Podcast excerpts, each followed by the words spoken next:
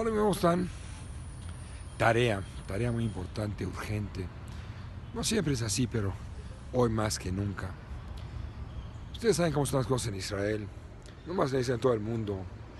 Eh, tarea de nosotros, no estamos al frente, estamos en la retaguardia. La única manera de podemos, que podemos ayudar a Israel es haciendo tefila, rezarle a Dios. Créanme que no basta con decirnos Teilimot, mismo de Teilim y todo. Todo va a depender en la forma que lo pidas. Pedirle de corazón, así tremendamente, como si estuvieras tú en el frente. O sea, tú no estás en el frente, pero hacerlo como si estuvieras en, el frente. ¿Qué haces usted en el frente? Pues tienen que distraerse de todo lo que tienen que hacer para poder pelear. Tú tienes que distraerte de todo lo que tienes que hacer para poder hacerte fila, rezar.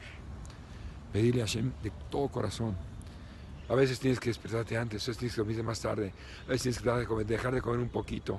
Pero ser un soldado espiritual es lo que ayuda. Pedirlo de corazón. Nada más, no decir usted limón, no, no, no, de ninguna manera. Hay que pedirlo de corazón y en el frente. Tal cual. Es nuestra tarea hasta que eso se arregle ya. Yo pienso, yo pienso. Inshallah, que sea la vida del Mashiach. Amén, que ya son. Compadre, que esté muy bien. Todo lo bueno.